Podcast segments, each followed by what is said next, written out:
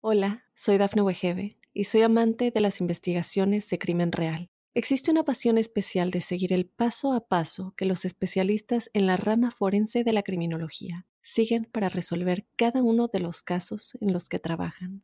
Si tú, como yo, eres una de las personas que encuentran fascinante escuchar este tipo de investigaciones, te invito a escuchar el podcast Trazos Criminales con la experta en perfilación criminal, Laura Quiñones Orquiza, en tu plataforma de audio favorita.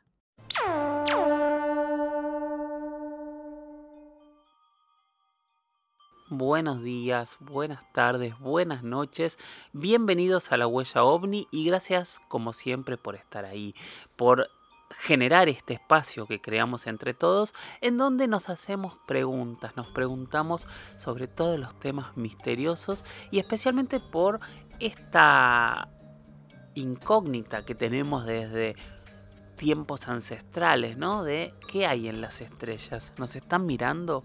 ¿Nos visitan? ¿Tienen que ver con nuestra historia? Bueno, tratamos de hacernos preguntas y buscamos elementos para que cada uno pueda responderlas tratando de corrernos de las verdades absolutas, buscando que cada uno pueda tener sus propias conclusiones. Yo en lo personal me alejo de quien cree eh, sin dudas y sin argumentos y quien no cree sin dudas y sin argumentos también. A mí mi trayectoria haciendo documentales sobre estos temas me ha llenado de preguntas. Yo siempre digo, cuando empecé a investigar tenía algunas pocas preguntas. Hoy más de 20 años después de haber hecho mi primer documental de misterios, tengo muchísimas, muchísimas más preguntas y la misma cantidad de respuestas. Ninguna. Bueno, exagero, algunas sí, ¿no? Como que ya lo hemos debatido cientos de veces aquí, como que no tengo dudas de que los ovnis existen. Ahora, yo no sé qué son. No sé si son extraterrestres, si son intraterrestres, si son elementos que han convivido con nosotros, si tienen que ver con el plano espiritual. Nada, gracias a las preguntas que ustedes hacen, buscamos argumentos para intentar responderlas y tal vez algún día eh, yo pueda tener mis respuestas y tal vez algún día algunos de ustedes también. O tal vez ya los tienen esas respuestas y yo lo celebro porque me parece maravilloso. Así como yo no me corro las verdades absolutas, yo celebro que cada uno pueda llegar a sus propias conclusiones. Eso tenganlo siempre muy, muy en claro. Bueno, mi nombre es Jorge Luis Zuckdorf. Me encuentran en redes, en Instagram soy arroba Jorge Luis. Oficial. Gracias y gracias por todos los mensajes que semana a semana recibo ahí. También en Twitter que soy arroba Jorge Luis S-77.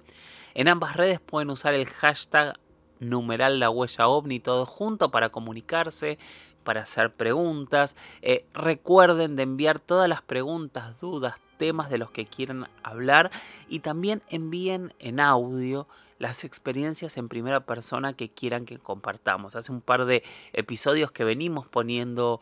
Eh, experiencias de oyentes de diferentes lados del planeta. Gracias, gracias por, por, eso, gracias por compartir eh, esas experiencias y les pido que, que sigamos compartiéndolas, porque creo que todo esto, las preguntas, las experiencias y al recomendar este espacio hace que la comunidad sea grande, hace que las preguntas sean cada vez más y eso hace justamente que nuestro mundo crezca y nuestro, nuestras dudas y los temas que toquemos sean más y más grandes.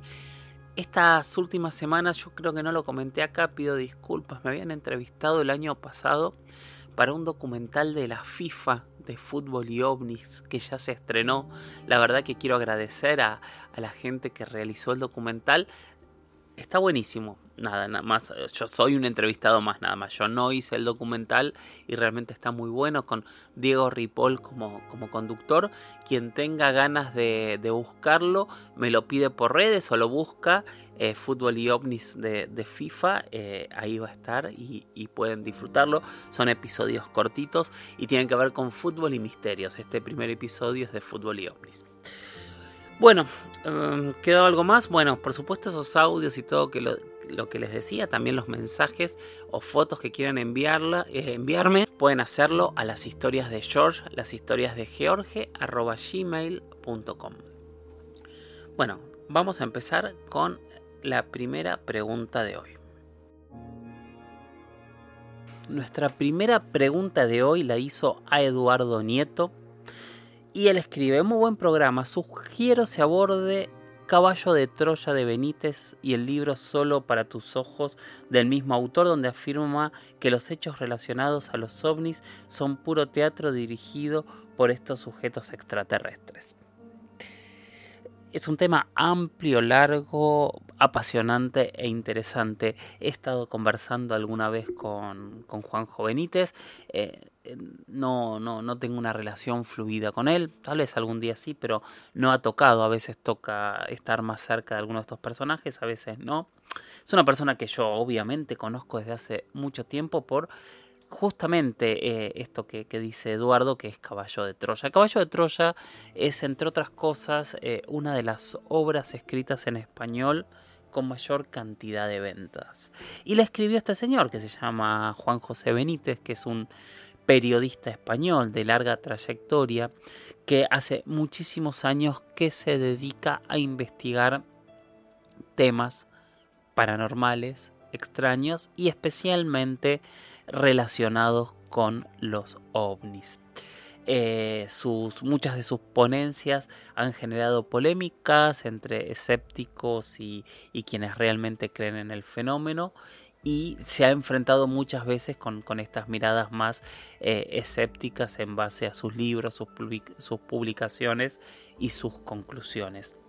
Cabe destacar que de España yo creo que junto a Jiménez del Oso eh, son como esas dos grandes eh, investigadores que a muchas, muchas generaciones nos marcaron sus historias y su manera de investigar lo inexplicable. Caballo de Troya, como decía, es una saga de, novelas que escribió Juan José Benítez y que ahí es donde se plantea un quiebre, ¿no? Entre si estas novelas son eh, una ficción, meramente una ficción o no. La idea es, este, es la historia de un eh, viajero del tiempo del siglo XX que llega a la época de Jesús en, una nave espacial de Estados Unidos, secreta, etcétera, etcétera, y a partir de ahí empieza a convivir y a tener diferentes experiencias eh, con, eh, con la vida de Jesús. Eh, unas experiencias que muchas veces son distintas a, lo que plantean las religiones, pero también no son historias totalmente distintas a otros libros y otras investigaciones que hablan de un Jesús diferente. Son muchos libros, el primero se, estrenó, se, se publicó en 1984 y el último libro, libro de la saga se publicó en el 2019. O sea, son una gran cantidad de libros en donde este oficial estadounidense va viviendo diferentes aventuras eh, en torno a, esta época. La pregunta obviamente eh, planteada, bueno, dentro de todo este planteo sí se habla de, un Jesús extraterrestre, de, un personaje que, tiene una comunicación con seres que están más allá. Y todo este planteo ¿no? de la máquina del tiempo. ¿Será posible que las grandes potencias tengan oculta la máquina del tiempo y esa máquina de tiempo oculta este, la hayan utilizado para conocer o corroborar fragmentos de la historia? Yo recuerdo haber entrevistado a, a varios personajes que me aseguraban que sí, a mí me cuesta un poco creer que realmente esta máquina del tiempo se haya podido inventar y la tengan oculta, porque este tipo de secretos es como que en algún momento se tienen que saber, ¿no? Pero yo recuerdo haber entrevistado una vez a un personaje muy interesante para escuchar que se llama Alfred Webre, que él me decía que incluso tenían filmaciones de, de la crucifixión de Jesús. Nunca las hemos visto. Si es así, me imagino que algún día eh, las veremos.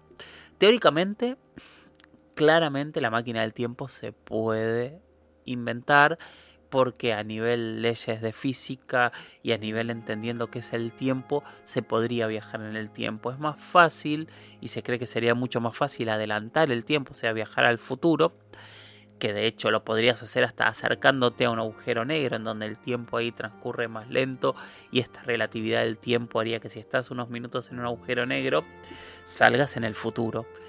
Y eh, Pero también hay ciertas este, hipótesis, ciertos trabajos científicos que no cierran la posibilidad de que se pueda viajar al pasado en el tiempo. Entonces, si esto algún día la tecnología y los conocimientos científicos o alguna tecnología que ya se tenga o que venga de otro lado nos da la posibilidad, seguramente se abrirían los viajes en el tiempo.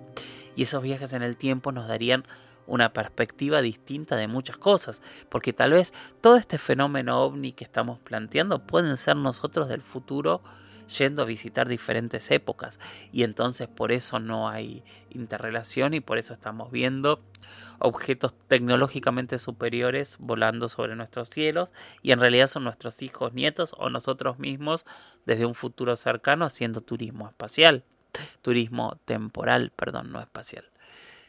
Es una posibilidad más que interesante y es uno de los temas que se plantea y que no lo sabemos en ese, en ese punto hay una frase que a mí me gusta mucho, que a mí me dijeron que es de Einstein, pero en realidad yo nunca logré encontrar eh, que realmente sea de él.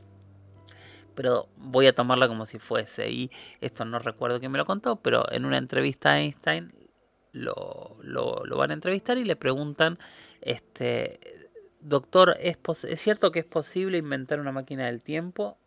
Y él responde, teóricamente sí es posible inventar la máquina del tiempo, pero también estoy en capacidad de afirmarle que nunca se va a inventar.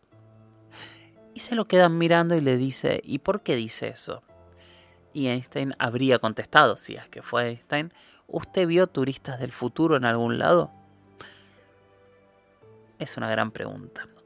Y la segunda parte es mezclar a Jesús con los extraterrestres, que es algo bastante usual en eh, en, muchas teorías. Mezclar a, ciertos líderes, a ciertos líderes espirituales y sobre todo a, muchos dioses con extraterrestres. Sorprendentemente en todos los relatos, como siempre vengo diciendo, estos dioses siempre provienen del cielo, siempre provienen de las estrellas, entonces técnicamente son extraterrestres. Lo que nos quedaría un poco y ver cómo podemos diferenciar, que claramente es algo que tenemos que diferenciar, es si, los seres, si, si, es sinónimo hablar de civilizaciones extraterrestres y de seres celestiales o seres espirituales, o en realidad son dos dimensiones distintas, tienen que ver con, con cosas diferentes. Es algo que no lo podemos entender, pero cuando nosotros nos abstraemos y vemos las palabras que se han utilizado en todas las culturas, y básicamente se habla de lo mismo, ¿no? Se habla de un ser con, con una tecnología superior o con una capacidad de conocimiento o con una sabiduría superior superior que nos habría creado, todo esto que, no quiero repetirlo porque ya lo hemos hablado tantas veces, pero lo que quiero decir es, no podemos descartar que lo que nosotros llamemos dioses sean vecinos que nos hayan visitado y nos hayan ayudado en nuestra evolución. Obviamente tampoco hay pruebas para afirmar lo que yo estoy diciendo, pero claramente no se puede descartar. Caballo de Troya. La verdad que es una obra original, interesante y que vale la pena leer. Y obviamente vale la pena después preguntarse, ¿está basada en hechos reales o salió de la imaginación de este gran, gran investigador español?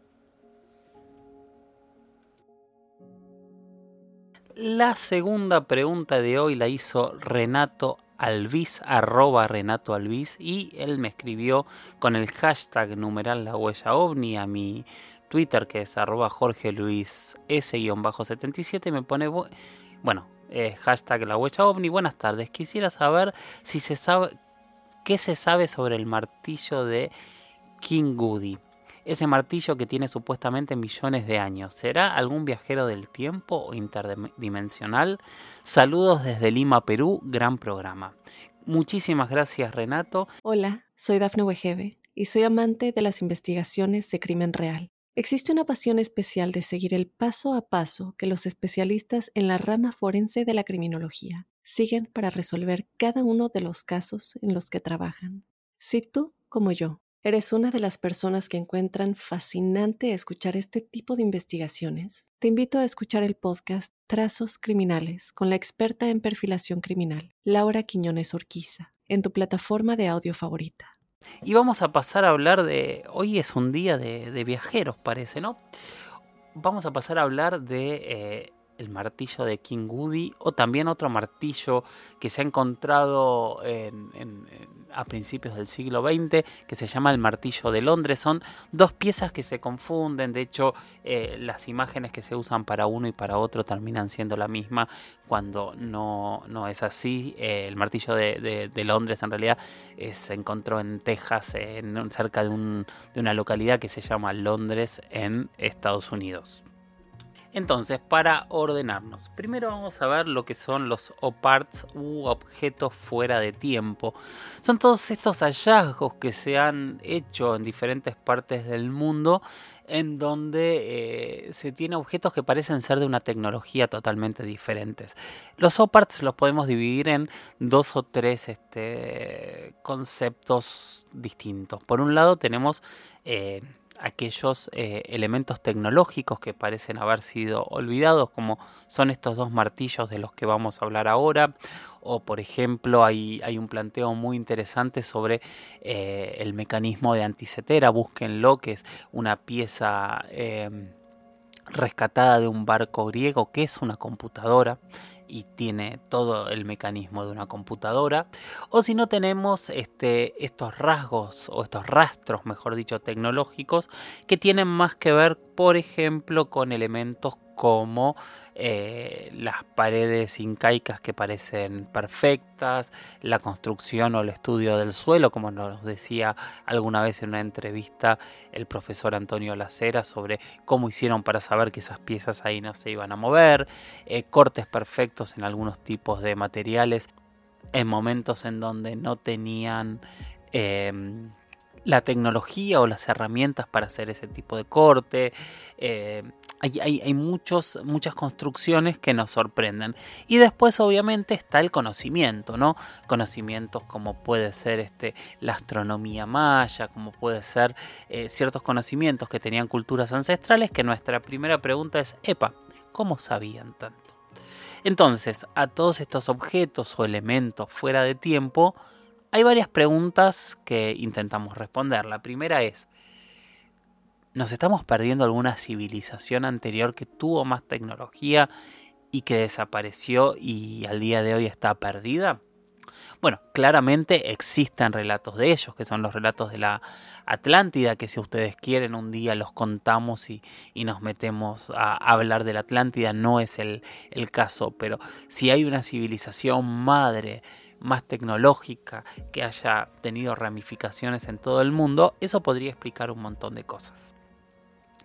Segundo, hay viajeros del tiempo que viajaron al pasado para ayudar a nuestros ancestros para ser lo que somos hoy? Sería la segunda pregunta que también podría responderse de esta manera. Otra vez, como decíamos en el tema anterior, acá nos volvemos a meter en los viajes en el tiempo. Y tercero, ¿no serán civilizaciones extraterrestres tecnológicas que han, que han intervenido en el desarrollo de, este planeta y la humanidad? Son todas preguntas que obviamente no tienen respuestas, pero sí tenemos estos elementos que muchas veces no tienen sentido. A veces son un error de interpretación también, como por ejemplo eh, ocurre para todos los eh, arqueólogos cuando hablamos de astronauta de Palenque, esta eh, esta tapa de la bóveda de la cripta de Pacal, del gobernante de, la ciudad de Palenque, que parece estar manejando alguna especie de plato volador, o ocurre lo mismo cuando hablamos de eh, los avioncitos de oro que están en el Museo del Oro del Perú, y en realidad lo que explican eh, los antropólogos o los arqueólogos, mejor dicho, es que en realidad son animales mágicos que tallaron los muiscas en oro o o el avión egipcio. Hay muchísimos, muchísimos elementos que para los antropólogos tienen una explicación.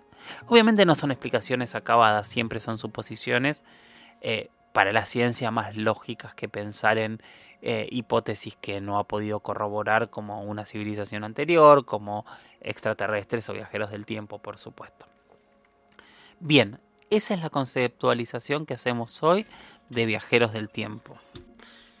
Ahora, nos pidieron hablar específicamente del martillo de King Goody y yo le sumé el martillo de Londres, como para poder entender de qué estamos hablando. El artefacto de King Goody o martillo de King Goody eh, es un objeto que se encontró en 1844 en la cantera de King Goody en Escocia y estaba dentro de un bloque de arenisca, o sea, estaba dentro de una piedra.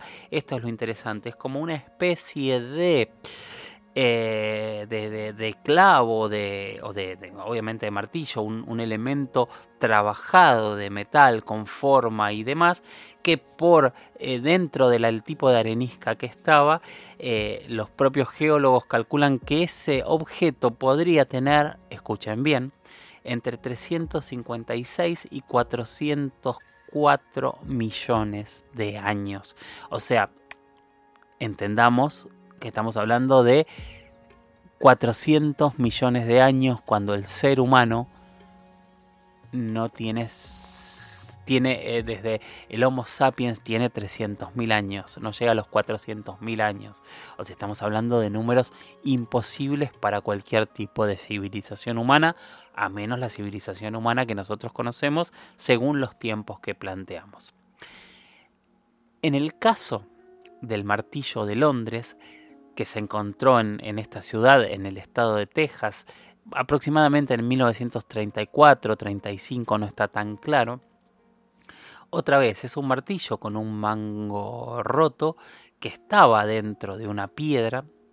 Eh, cuando abren la, piedra se encuentran otra vez con, esta vez sí, con, una especie de martillo eh, muy claro y otra vez estamos hablando de un objeto que podría llegar a tener millones de años metidos en la piedra.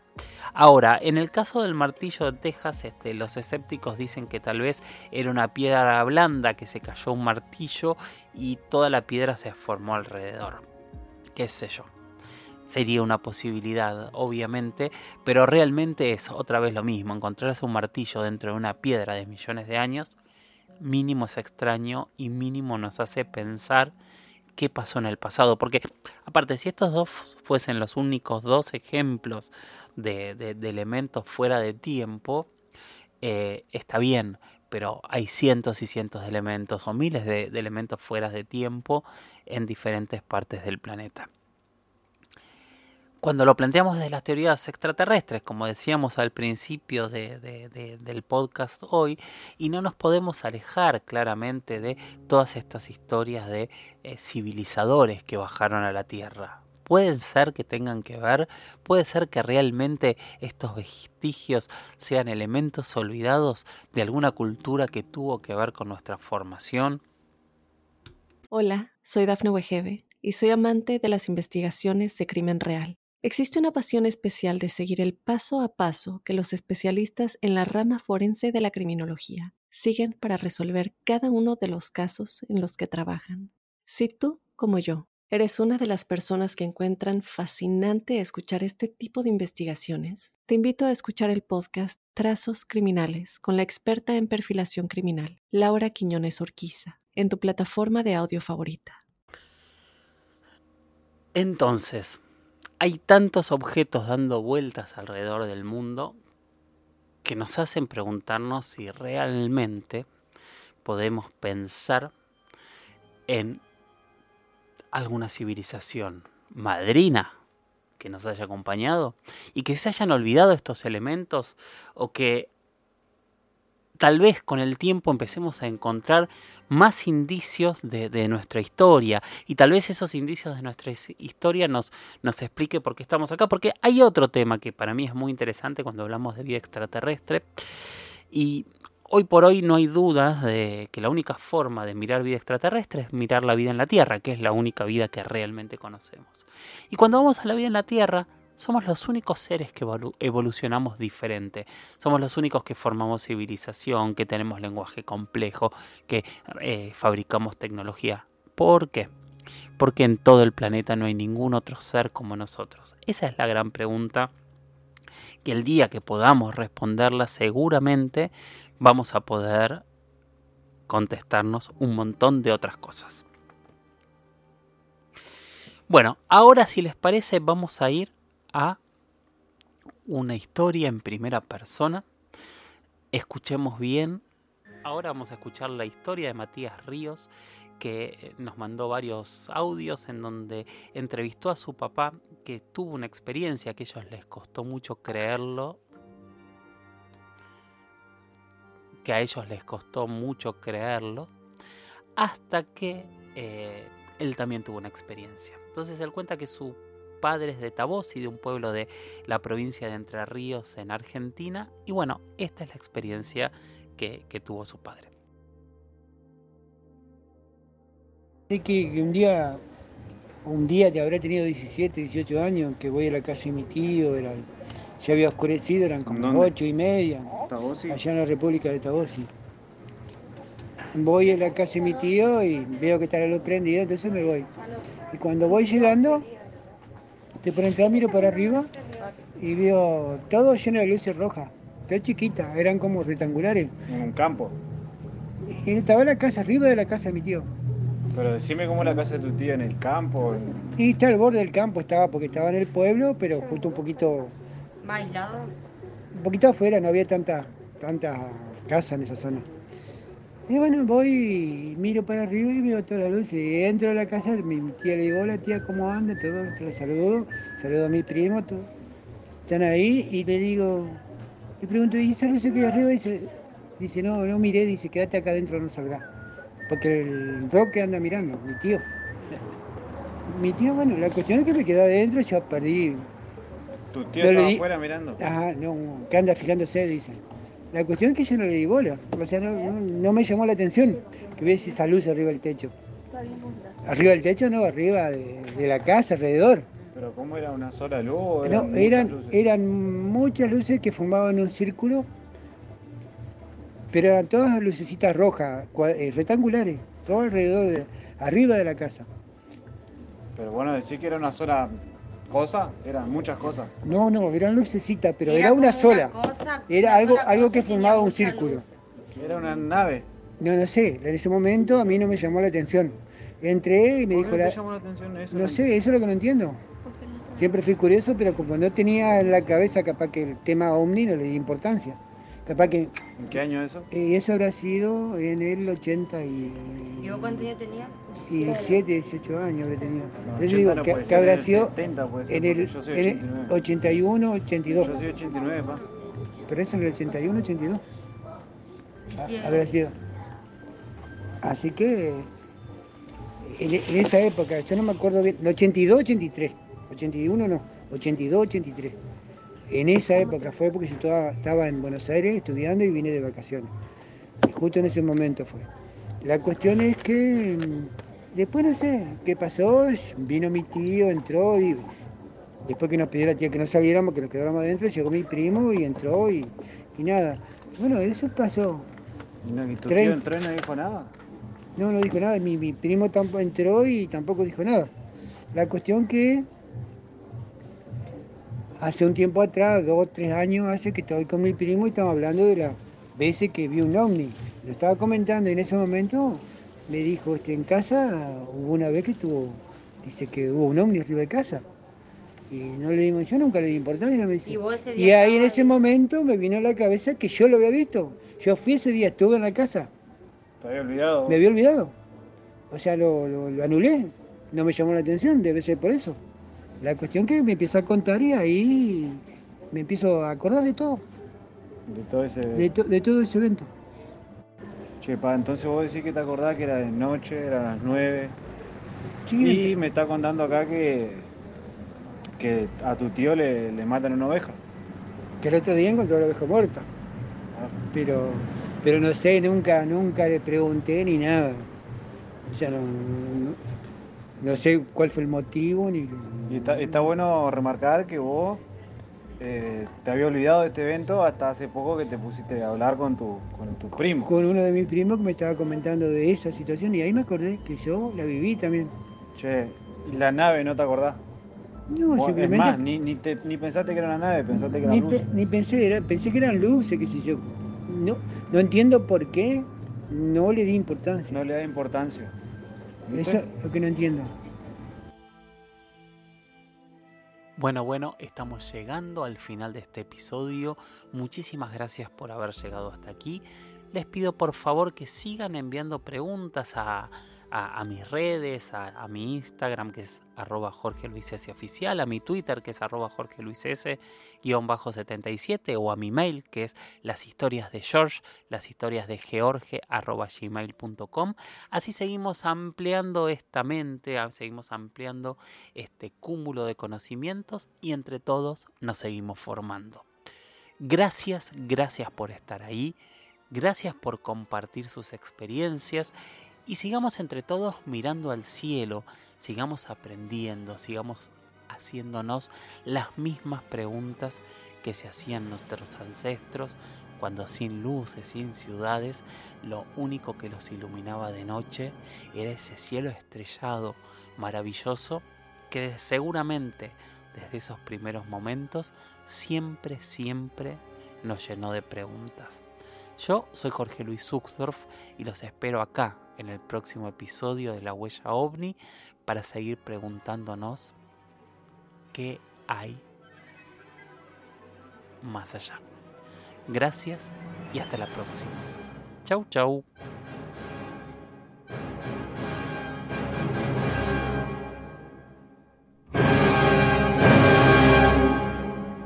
Hola, soy Dafne Wegebe y soy amante de las investigaciones de crimen real. Existe una pasión especial de seguir el paso a paso que los especialistas en la rama forense de la criminología siguen para resolver cada uno de los casos en los que trabajan. Si tú, como yo, eres una de las personas que encuentran fascinante escuchar este tipo de investigaciones, te invito a escuchar el podcast Trazos Criminales con la experta en perfilación criminal, Laura Quiñones Orquiza, en tu plataforma de audio favorita.